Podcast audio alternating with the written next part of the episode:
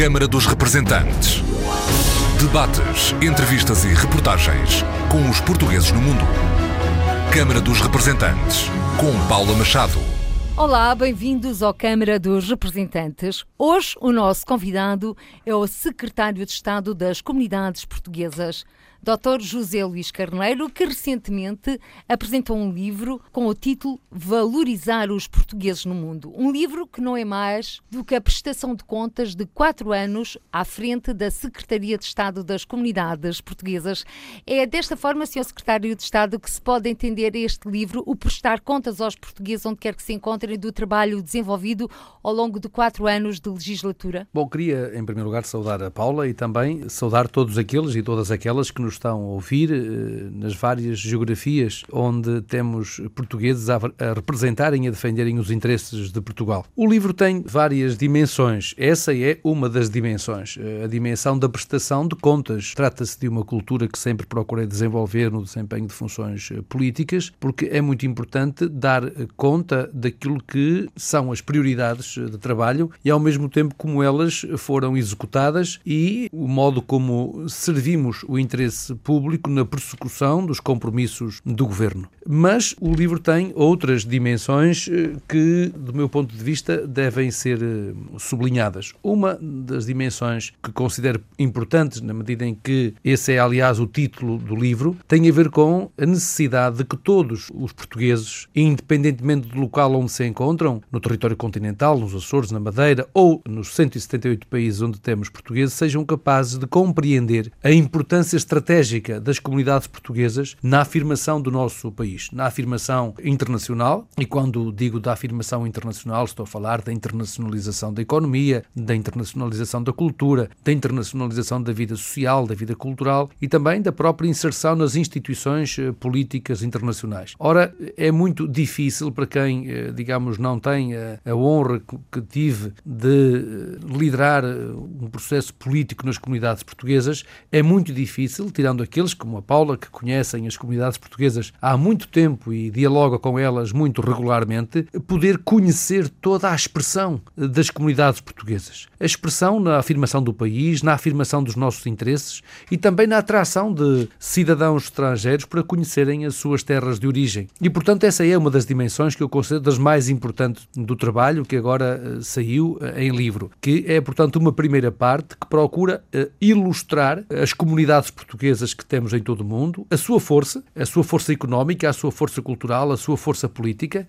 E, por outro lado, que também é uma outra dimensão que eh, importa valorizar, dar a conhecer a todos os instrumentos, os recursos que estão ao dispor da Secretaria de Estado das Comunidades Portuguesas e do Ministério dos Negócios Estrangeiros para apoiar regularmente esses portugueses. Estamos a falar da rede consular e diplomática, mas estamos a falar da rede de professores de português no estrangeiro e dos coordenadores de língua portuguesa. Estamos também a falar dos responsáveis pelos centros culturais, pela ICEP. Enfim, há uma rede do Ministério dos Negócios Estrangeiros muito vasta e vasta em todos os sentidos, vasta do ponto de vista das geografias onde está presente, mas vasta também nos recursos humanos altamente qualificados que temos ao serviço do Estado e que diariamente dá o melhor de si na afirmação do interesse público, na concretização de uma missão de serviço público e, portanto, é também uma homenagem aos trabalhadores dos, do Ministério dos Negócios Estrangeiros, trabalhadores consulares, trabalhadores diplomáticos, mas eh,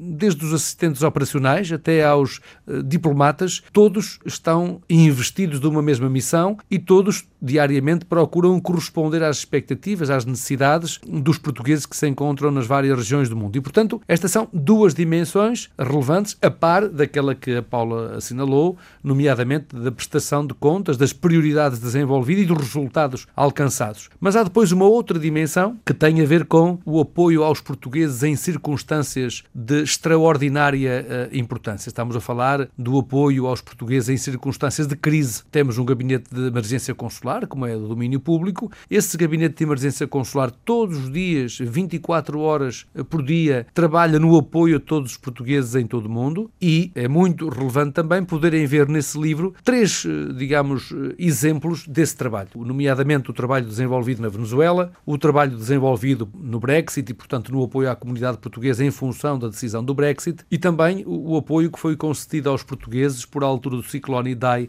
em Moçambique. São três circunstâncias diferentes, todas elas têm exigido um esforço e uma metodologia de trabalho muito diversos e este livro, ao apresentar esses três exemplos, procura uh, demonstrar que há uma metodologia de trabalho que tem produzido resultados, tem produzido resultados com muita eficácia e é uma metodologia que pode servir uh, não apenas para o Ministério dos Negócios Estrangeiros, mas também para outros ministérios e para outras uh, funções desempenhadas pela Administração Central do Estado. Portanto, o livro tem estas dimensões. E tem outras dimensões, mas já lá vamos, Sr. Secretário de Estado.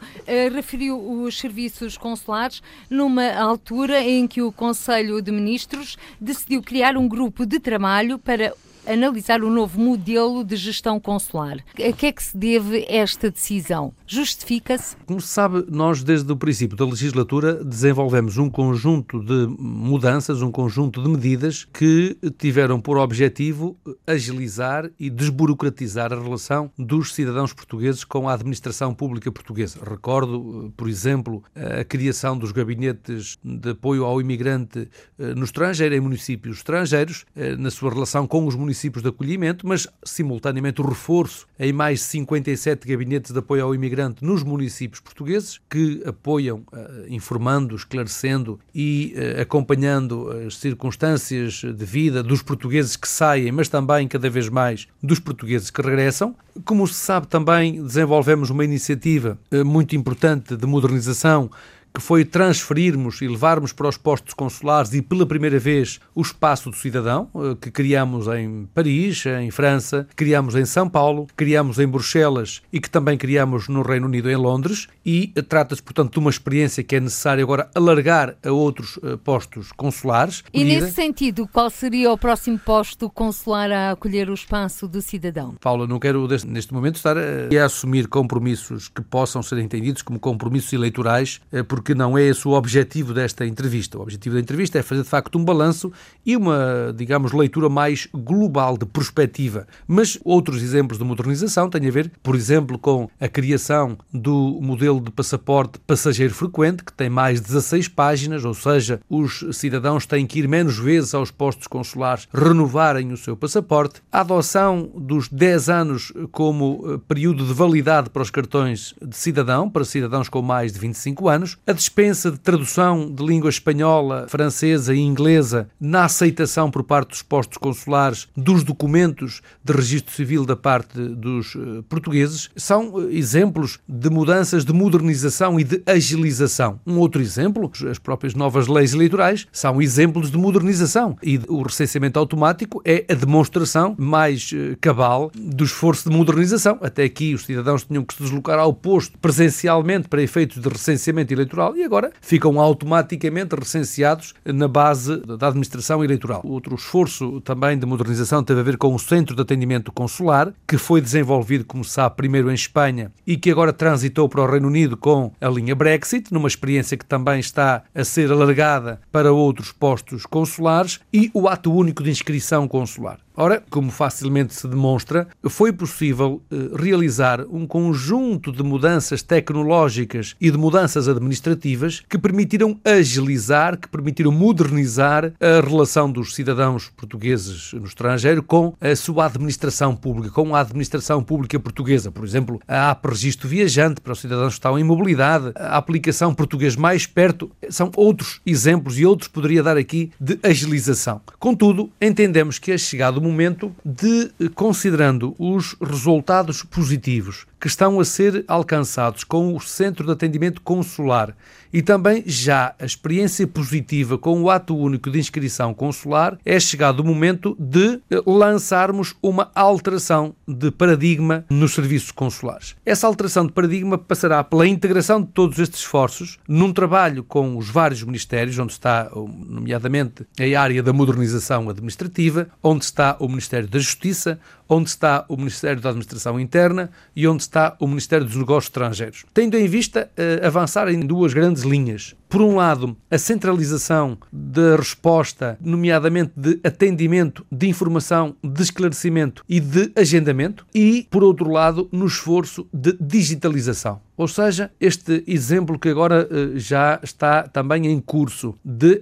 renovação do cartão de cidadão a partir do próprio uh, computador, desde que tenham. Uh, portanto, maiores de 25 anos. Para maiores, para, 25. para maiores de 25 anos. Mas a possibilidade de renovação automática do cartão de cidadão sem necessidade de deslocação ao posto é a demonstração de que é possível avançarmos, nomeadamente na renovação de documentos, desta forma em relação a outras áreas. O que significa que nós temos identificado cerca de 20 atos atos que hoje são praticados presencialmente que poderão ser transformados por via da mudança para serviços consulares eh, digitais. Pode dar-me um exemplo, Sr. Secretário de Estado das Comunidades? Oh, um exemplo que estou a dar é este da renovação do cartão de cidadão, mas a própria renovação do passaporte eh, é um outro exemplo que poderá também ser concedido a partir de uma relação tecnológica entre o cidadão e os próprios serviços consulares. O mesmo tem a ver com a própria digitalização dos vistos. Haver um mecanismo de recolha de dados biométricos e a partir daí haver, portanto, uma circulação totalmente tecnológica de todos os elementos, dispensando, portanto, muito do papel que circula hoje na eh, obtenção de muitos eh, desses documentos, quer de passaporte, quer também da emissão de vistos, quer eh, mesmo na emissão de cartão de cidadão. Ora, esta, portanto, alteração de paradigma para os serviços consulares digitais, que está, portanto, já uh, em curso, é uh, agora objeto de uma equipa de trabalho que dará, depois, como digo, deste trabalho que foi feito, de organização, de sistematização e de preparação de medidas, muitas delas que foram desenvolvidas com caráter de experimentação e que apresentam resultados muito positivos, é possível agora avançar de uma forma mais global para que se possa eh, iniciar a transição para um conjunto de serviços digitais. Haverá sempre muitos serviços que terão que ser feitos presencialmente, porque eh, a segurança também dos próprios serviços e dos próprios atos assim o exigirá. Mas em todas as outras áreas em que seja possível desmaterializar, esse é mesmo o objetivo desta equipa de trabalho. E nesse sentido, Sr. Secretário de Estado das Comunidades, Dr. José Luís Carneiro, vamos então olhar este ato único de inscrição consular. Foi foi lançado em Barcelona, mas neste momento estão a decorrer várias experiências piloto em vários postos consulares. Pode-me citar alguns onde é que estão a decorrer, portanto, eh, estas experiências? Queria fundamentalmente dizer-lhe o seguinte: a Direção-Geral dos Assuntos Consulares das Comunidades Portuguesas procurou encontrar um conjunto de postos que, no seu conjunto, representem a diversidade de postos e a heterogeneidade dos serviços consulares, porque nós temos países em que a tecnologia, a internet, por exemplo, funciona bem e temos países onde não temos ligações à internet ou em que as, as ligações são consecutivamente interrompidas. Há países onde nós facilmente conseguimos utilizar redes de telemóveis e há países onde não é possível utilizar as redes de telemóveis. Há países mesmo onde há interrupções de energia durante o decurso do trabalho consular. Daí que a, Direção-Geral dos Assuntos Consulares está a fazer experimentação neste momento em nove pontos, eh, com condições para se poder passar para 19 pontos diferentes e o ato único de inscrição consular, que isso é que é muito importante que quem nos está a ouvir... Mas quais são os postos? Depois essa informação poderá ser dada de forma detalhada, se isso é tão relevante para... para Só para, para termos para uma ideia. Da informação. Mas depois essa informação seria dada por parte dos serviços de uma forma detalhada para que não haja quaisquer falhas na informação que lhe estou a prestar. Mas o, o que é que importa saber, digamos, sobre o conteúdo da mudança? Sobre o conteúdo da mudança, fundamentalmente é o seguinte: hoje, qualquer cidadão que, hoje, ou até há pouco tempo atrás, que fosse aos postos consulares e que mudasse a sua residência, imagine de São Bartolomé, nas Caraíbas, e portanto estava vinculado ao Consulado-Geral de Paris, se emigrasse para a uh, Austrália, quando chega à Austrália, tem de novo que proceder à sua inscrição consular, ou em Sydney ou em uh, Canberra ou então em Melbourne. O que permite o ato único de inscrição consular é que o cidadão é o seu número, digamos, de inscrição consular, que estará afeto ao seu cartão de cidadão e sempre que se desloca em todo o mundo não terá de novo se deslocar aos postos para efeitos de inscrição consular. E permite que sempre que vai a um posto consular ou que depois aceda de sua casa aos, aos, serviços eletrónicos do posto consular, tenha acesso a toda a sua ficha de relação com os serviços do Ministério dos Negócios Estrangeiros. As vezes que foi atendido, os assuntos que tratou,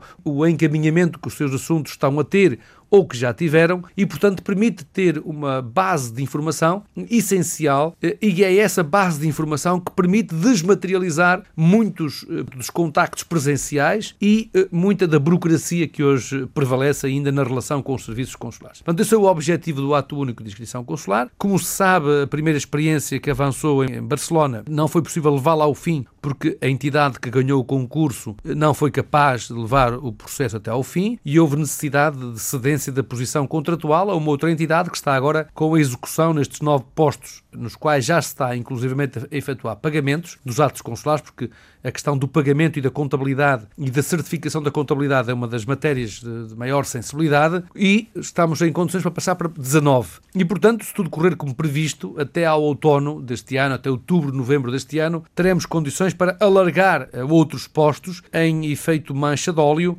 para podermos chegar a um cada vez maior número de postos. Mas para podermos chegar a um cada vez maior número de postos é necessário previamente estes testes que têm que ver com testes relativos à diversidade. E, eh, dentro da diversidade, a questão da tecnologia e das condições tecnológicas em cada país é uma matéria de, de maior importância, mas é, de facto, o passo que permite, juntamente com o Centro de Atendimento Consular, avançar para aquele que é o objetivo de uma progressiva consolidação da desmaterialização que já tem vindo a ser feita ao longo destes últimos quatro anos. Passando desse ato único de inscrição consular, Vamos olhar também os investidores da diáspora. Já lá vão alguns encontros e dois intercalares e foi anunciado para breve, Sr. Secretário de Estado das Comunidades, que tem tido a tutela destes encontros, uma linha de apoio ao investidor da diáspora a ser lançada em breve. Já existe alguma data? Para os investidores da diáspora, há já vários mecanismos de apoio para aqueles que realizam investimentos em Portugal. E já são alguns? São muitos. O Gabinete de Apoio ao Investidor da Diáspora quer no acompanhamento de projetos que estão a decorrer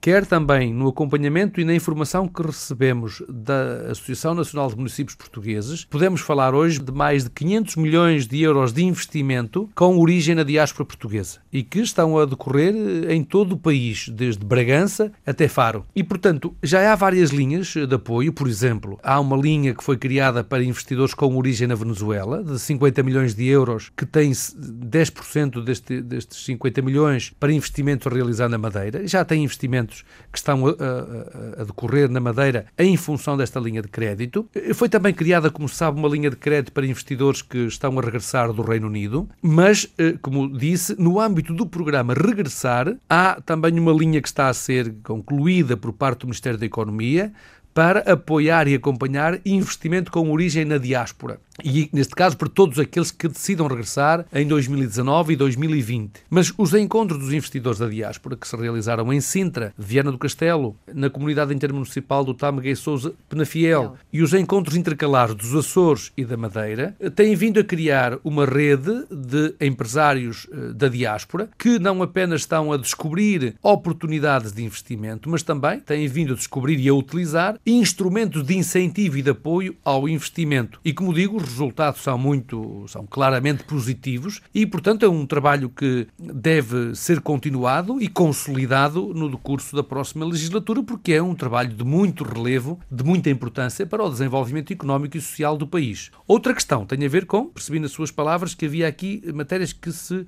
digamos, conciliavam. Outra coisa tem a ver com o programa de regresso. O programa de regresso é um programa específico criado pelo governo que tem três linhas fundamentais: uma linha de apoio à mobilidade, uma linha de apoio fiscal e uma linha de investimento. Ora, portanto, a linha de apoio fiscal está em vigor desde o dia 1 de janeiro de 2019 e traduz-se no seguinte: cidadãos portugueses com contratos de trabalho ou promessas de contratos de trabalho que regressem a Portugal em 2019 e 2020 terão a possibilidade de verem reduzidos em 50% os impostos pagos sobre o rendimento do seu trabalho durante cinco anos. Por outro lado, há uma outra medida de apoio à mobilidade, ou seja, cidadãos que tenham decidido regressar podem já, portanto, devem ir à internet ao colocarem programa regressar, lá está explicado como podem fazê-lo, como podem obter este apoio para cidadãos que tenham custos de viagem, tenham custos de importação de bens, tenham custos com reconhecimento de equivalências escolares, académicas. Há um apoio do Estado, que pode ir até 6 mil euros, para apoiar nessas despesas de deslocação e de regresso ao país. Depois haverá essa linha, como disse, de apoio ao investimento, que está a ser culminada por parte do Ministério da Economia e que, dentro em breve, serão conhecidos os termos em que poderão obter esse apoio. Mas para já, eu sugeria que fosse, neste caso, ao site denominado denominado Programa Regressar e podem obter essas informações. Sobre os incentivos fiscais, admito que haja muitos cidadãos que nos estejam a ouvir e que tenham interesse em conhecer-os. Podem ir ao site da Autoridade Tributária e no site da Autoridade Tributária ou também no portal das comunidades portuguesas obtêm informações, nomeadamente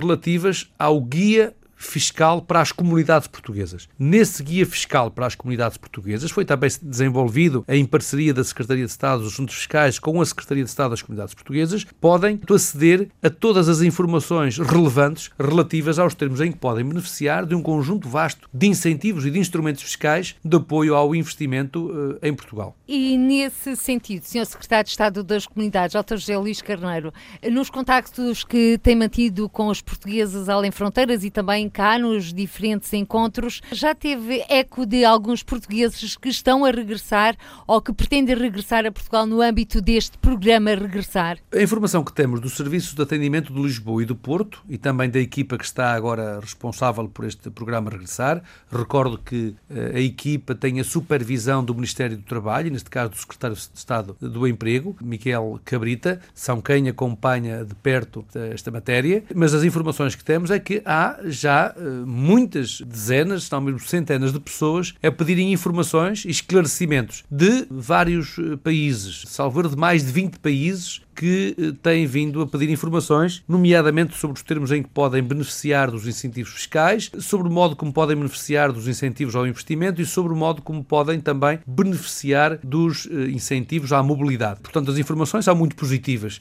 sobre, por um lado, o pedido de informação, o pedido de esclarecimento, como digo, de vários países eh, do mundo, e ao mesmo tempo são já muitas eh, centenas de pessoas que têm vindo a pedir informações. Pedido de informações que vêm sobretudo do Reino Unido, que vêm dos Estados Unidos, que vêm do Brasil, que vêm da Venezuela, que vêm da Suíça, que vêm do Luxemburgo, que vêm da Holanda, que vêm da, da Alemanha, da França e até de países, eh, nomeadamente dos Emirados Árabes, onde temos, eh, digamos, gerações qualificadas que emigraram por altura da crise e que agora procuram reencontrar aqui, reencontrar-se com o seu país. Mas permita-me uma nota que é bastante importante, porque uma das questões que mais tenho ouvido quando faço sessões de esclarecimento sobre o programa de regresso tem a ver com o seguinte: não raras vezes os cidadãos eh, dizem-me o seguinte: bom, estes incentivos são importantes, são positivos, mas o que é certo é que o nível de remuneração salarial em Portugal é muito baixo comparativamente com os níveis de remuneração eh, salarial nos Estados Unidos, ou no Canadá, ou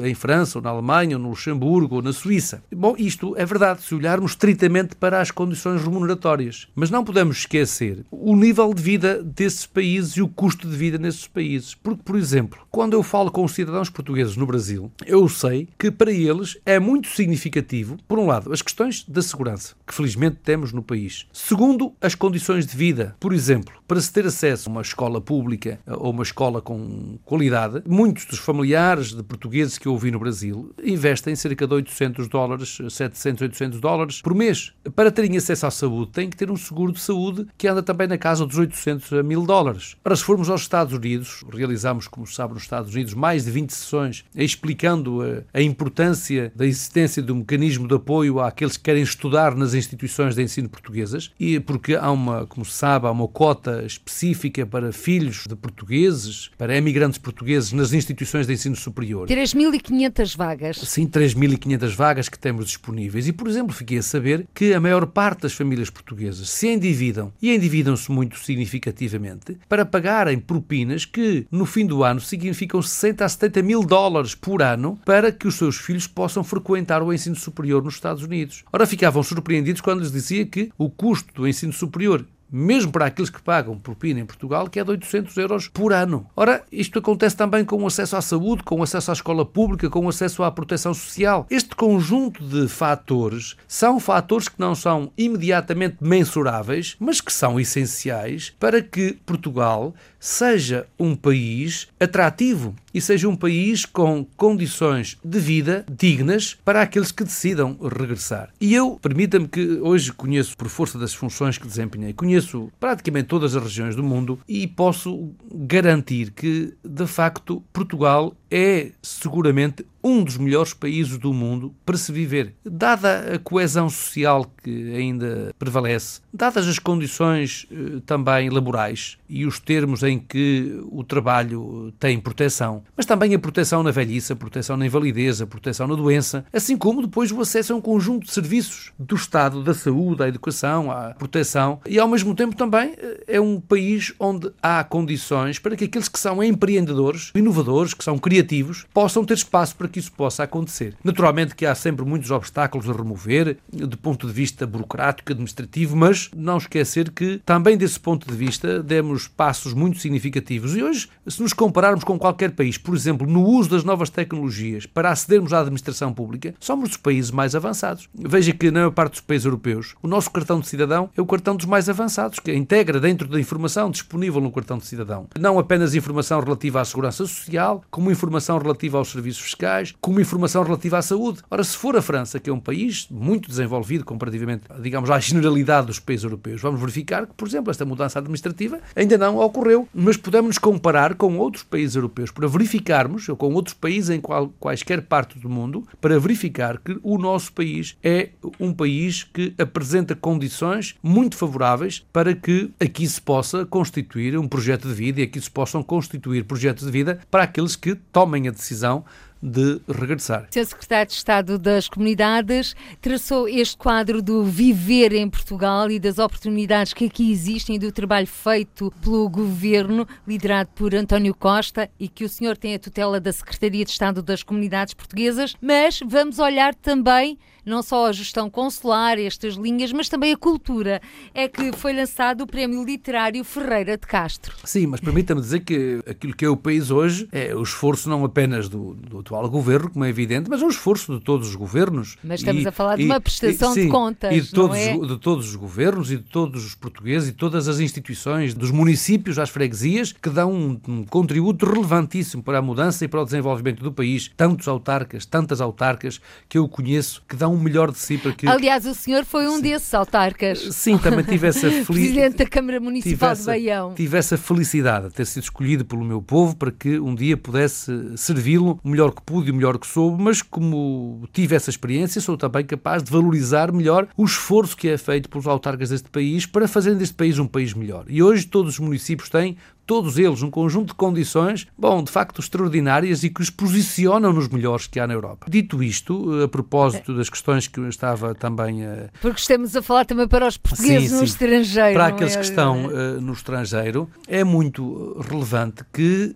os portugueses saibam que há um conjunto hoje de mudanças que religaram, portanto, os portugueses no estrangeiro com o nosso país. Porque essa foi uma das preocupações desde o, desde o primeiro dia da legislatura, que aliás corresponde ao programa do governo governo, ou seja, garantir que os portugueses que se encontram no exterior se sintam vinculados ao seu país, que se sintam ligados ao seu país. Então permita-me que o interrompa, Sr. Secretário de Estado das Comunidades Portuguesas. Quando se olha para os autocarros da Federação Portuguesa de Futebol e dizem 10 milhões a torcer por Portugal, é necessário fazer a correção e pôr pelo menos 15 milhões. Bem, como se sabe, eu tive o cuidado na altura oportuna, por altura do europeu, de comunicar precisamente essa mensagem à Federação Portuguesa de Futebol de dizer que era importante que se puxasse, que se, que se valorizasse não apenas os 10 milhões ou 11 milhões que temos no país, no território continental, nos Açores e na Madeira, mas os mais de 15 milhões, quase 16 milhões de portugueses que temos uh, no exterior. E do ponto de vista da ligação, da revalorização da ligação dos portugueses ao seu país de origem, eu gostaria de destacar a nova lei da nacionalidade e a regulamentação que foi realizada, que permitiu a adoção da nacionalidade por parte dos netos dos portugueses no estrangeiro. Gostaria também de destacar as novas leis eleitorais, que não apenas introduziram o recenseamento automático e permitiram passar de 318 mil para mais de 1 milhão 450 mil, ou seja, mais de 1 milhão 150 mil portugueses que não podiam participar nos atos eleitorais porque não estavam recenseados e que agora, 45 anos depois do 25 de Abril, puderam ser tratados num plano de igualdade com os cidadãos que se encontravam no país. E já agora, Sr. Secretário de Estado das Comunidades, convém referir que o número de votantes na eleição para o Parlamento Europeu, 26 de maio deste ano, já foi duas vezes e meia superior àquele que foi registado nas eleições europeias de 2014. Sem dúvida. Podemos também ter aqui bons auspícios na ida às urnas dos portugueses residentes no estrangeiro para as eleições de 6 de outubro. Sim, é muito importante que todos participem nos atos eleitorais, porque eh, este esforço é um esforço muito significativo. O Ministério da Administração Interna calculou em cerca de 7 milhões de euros o esforço das notificações prévias, comunicando aos portugueses no estrangeiro que passaram a estar recenseados automaticamente, embora o recenseamento não seja obrigatório, porque porque qualquer português que não queira estar recenseado automaticamente pode sair do recenseamento. E essa notificação e o envio dos boletins de voto e depois a expedição, porque agora os boletins de voto que são enviados pelo correio também não têm custos, deixaram de ter custos, contrariamente ao que acontecia no passado, foi um esforço muito significativo. Portanto, é foi o término do selo que obrigava que os portugueses, para exercerem o seu direito de voto em Portugal, tivessem de comprar selos. Agora isso, é gratuito, e terminou. Isso, isso mesmo. Seja, Vai ser estas próximas eleições é. já. Agora, nas eleições legislativas, é muito importante que todos me ouçam com atenção. Os portugueses passaram a ter duas modalidades de voto. Podem votar presencialmente, para isso tinham que o comunicar aos postos até à, última semana atrás, de que queriam votar presencialmente nos postos, para que as mesas de voto possam estar abertas no dia das eleições, mas podem optar também pela votação pelo correio, ou seja, vão receber uma notificação de que têm o seu boletim de voto nos correios mais próximos, podem levantar o boletim de voto dos correios e, a partir daí, exercem o seu dever eleitoral, fecham o boletim de voto, colocam no, postal que foi enviado, colocam no, no envelope e enviam para Portugal esse boletim de voto que agora, como disse, passou a ter porte pago. Daí que eu faço um apelo aos que nos estão a ouvir para que, eh, independentemente das suas opções políticas, participem no ato eleitoral vão votar. Porque quanto maior for a participação dos portugueses no estrangeiro, maior será também a possibilidade de, no futuro, se poder introduzir uma nova discussão, que é a discussão sobre a representação dos eh, emigrantes à Assembleia da República. Ou seja, se os portugueses no estrangeiro triplicarem, quadruplicarem, quintuplicarem o, o número de votantes, naturalmente que uma discussão que se vai fazer a seguir é de saber se os quatro deputados que são eleitos pela imigração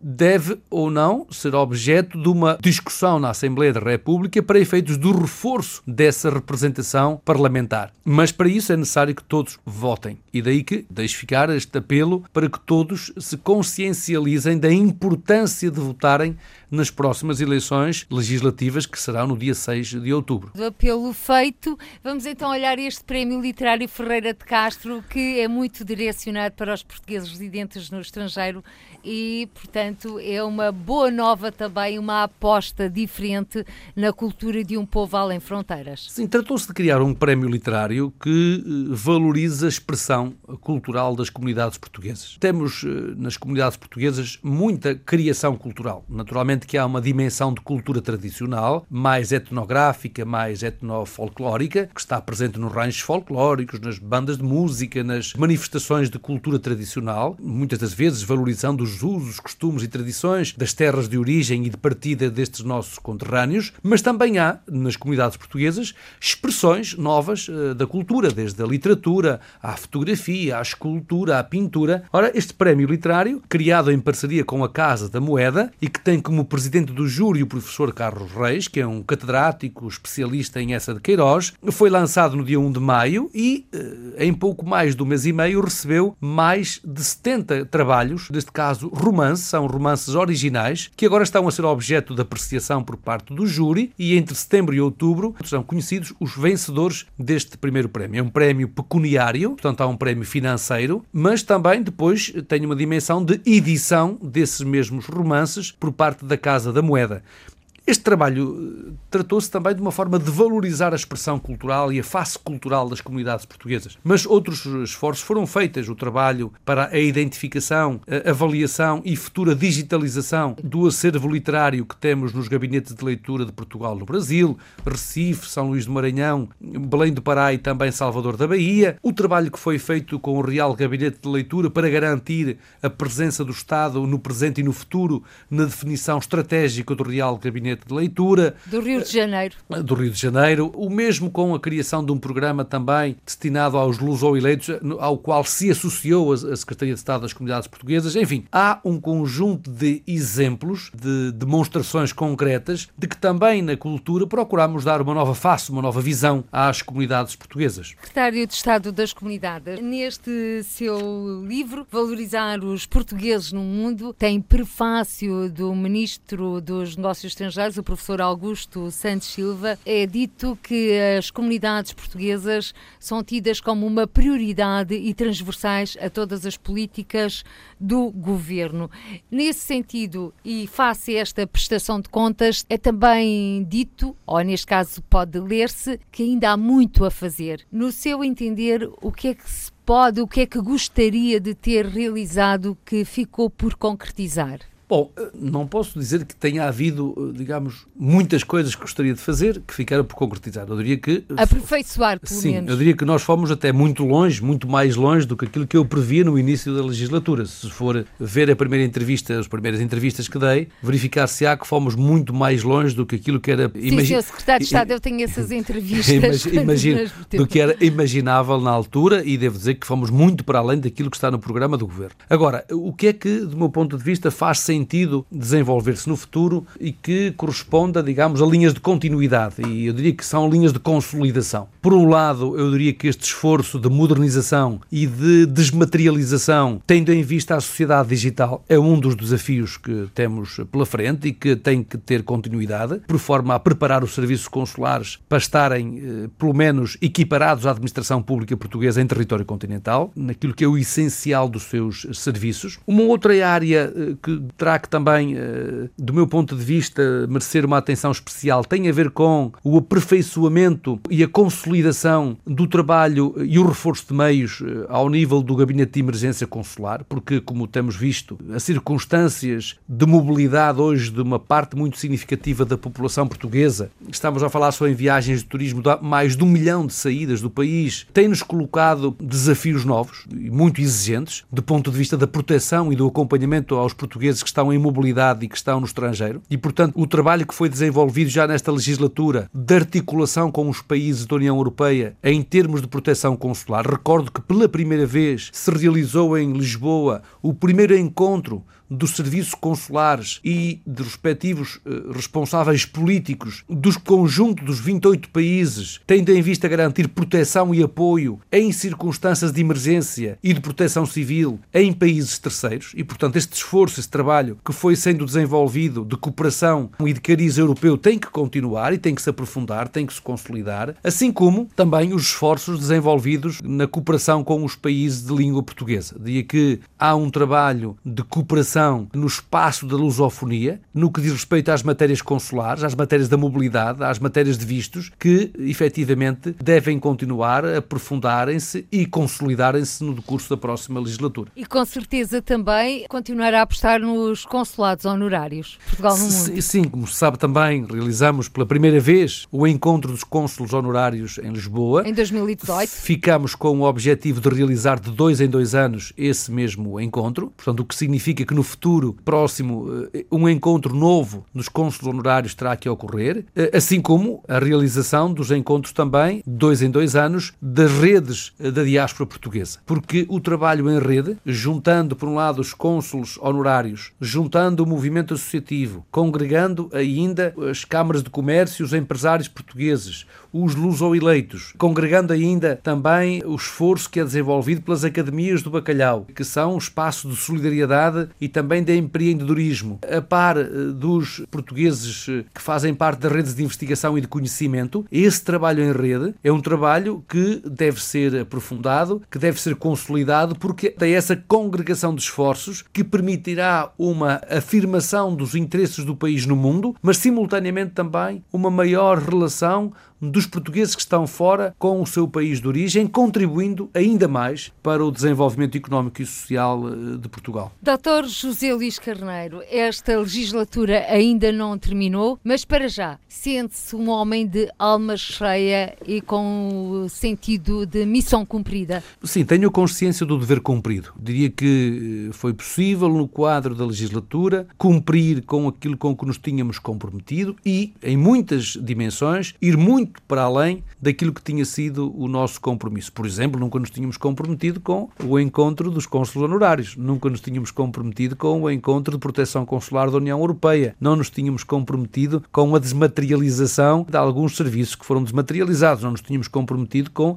a questão, por exemplo, relativa à dispensa de traduções nos documentos, porque tudo isto significou também perdas de receitas dos nossos serviços consulares e, portanto, eh, de financiamento também dos próprios serviços. Ou seja, sim sinto-me de consciência tranquila por sentir que dei o meu melhor, eh, fiz todos os esforços para conseguirmos cumprir os objetivos a que nos tínhamos proposto e olhando para trás, sinto que fomos muito para além daquilo que eram os nossos propósitos iniciais. Mas permita-me uma palavra de agradecimento. Uma palavra de agradecimento ao Sr. Ministro dos Negócios Estrangeiros pela forma como permanentemente acompanhou de perto e incentivou e apoiou e sugeriu, digamos, trabalho e acompanhamento do trabalho por parte do professor Augusto Santos Silva, que foi de uma eh, digamos, também entregue e de uma dedicação excepcionais. Os meus colegas eh, do governo, desde logo do Ministério dos Negócios Estrangeiros, da Cooperação e dos Negócios Estrangeiros, da Internacionalização e dos Assuntos Europeus, mas também depois todos os outros colegas do governo que interagiram comigo na Secretaria de Estado das Comunidades para realizarmos os diálogos com as comunidades, tomando consciência dos problemas que afetam os portugueses no estrangeiro, mas para também desburocratizar e modernizar a relação com os portugueses, desde a administração interna à justiça, à modernização, à, à cultura cultura, à segurança social e ao trabalho, ao emprego, enfim, eh, todas as áreas que efetivamente, na saúde, por exemplo, para acompanharmos os portugueses na Venezuela, enfim, todas as áreas que foram mais de 10 áreas governativas que trabalharam permanentemente e de forma consolidada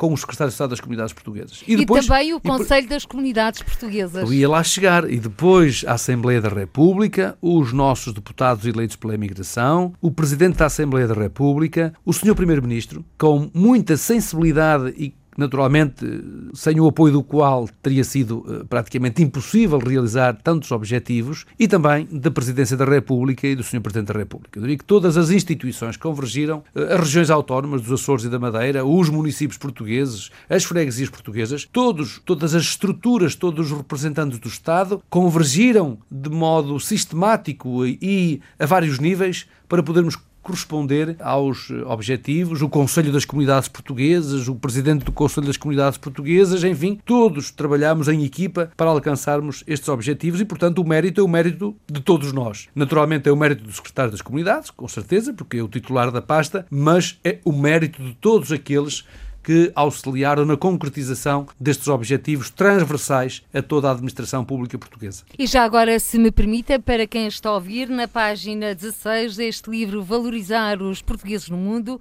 por uma visão estratégica partilhada 2015-2019, José Luís Carneiro faz uma nota de rodapé para agradecer àqueles que pertenceram ao seu gabinete e deixaram de pertencer na persecução destas políticas e destes objetivos que hoje estamos aqui a falar.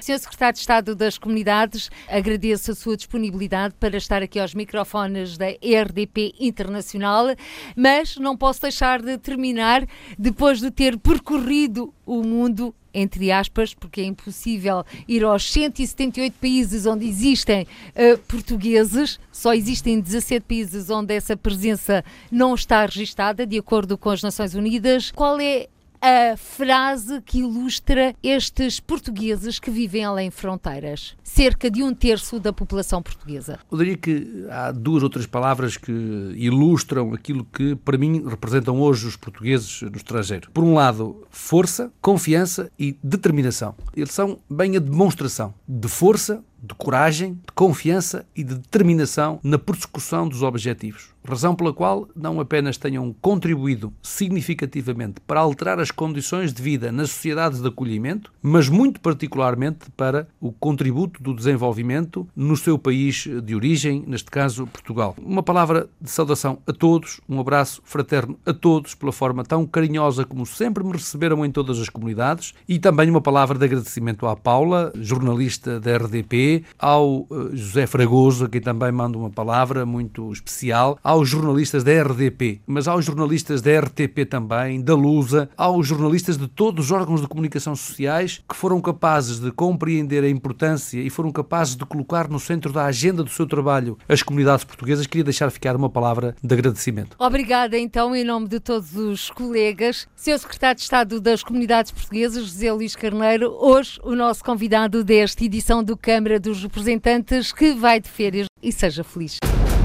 Câmara dos Representantes. Debates, entrevistas e reportagens com os portugueses no mundo. Câmara dos Representantes, com Paula Machado.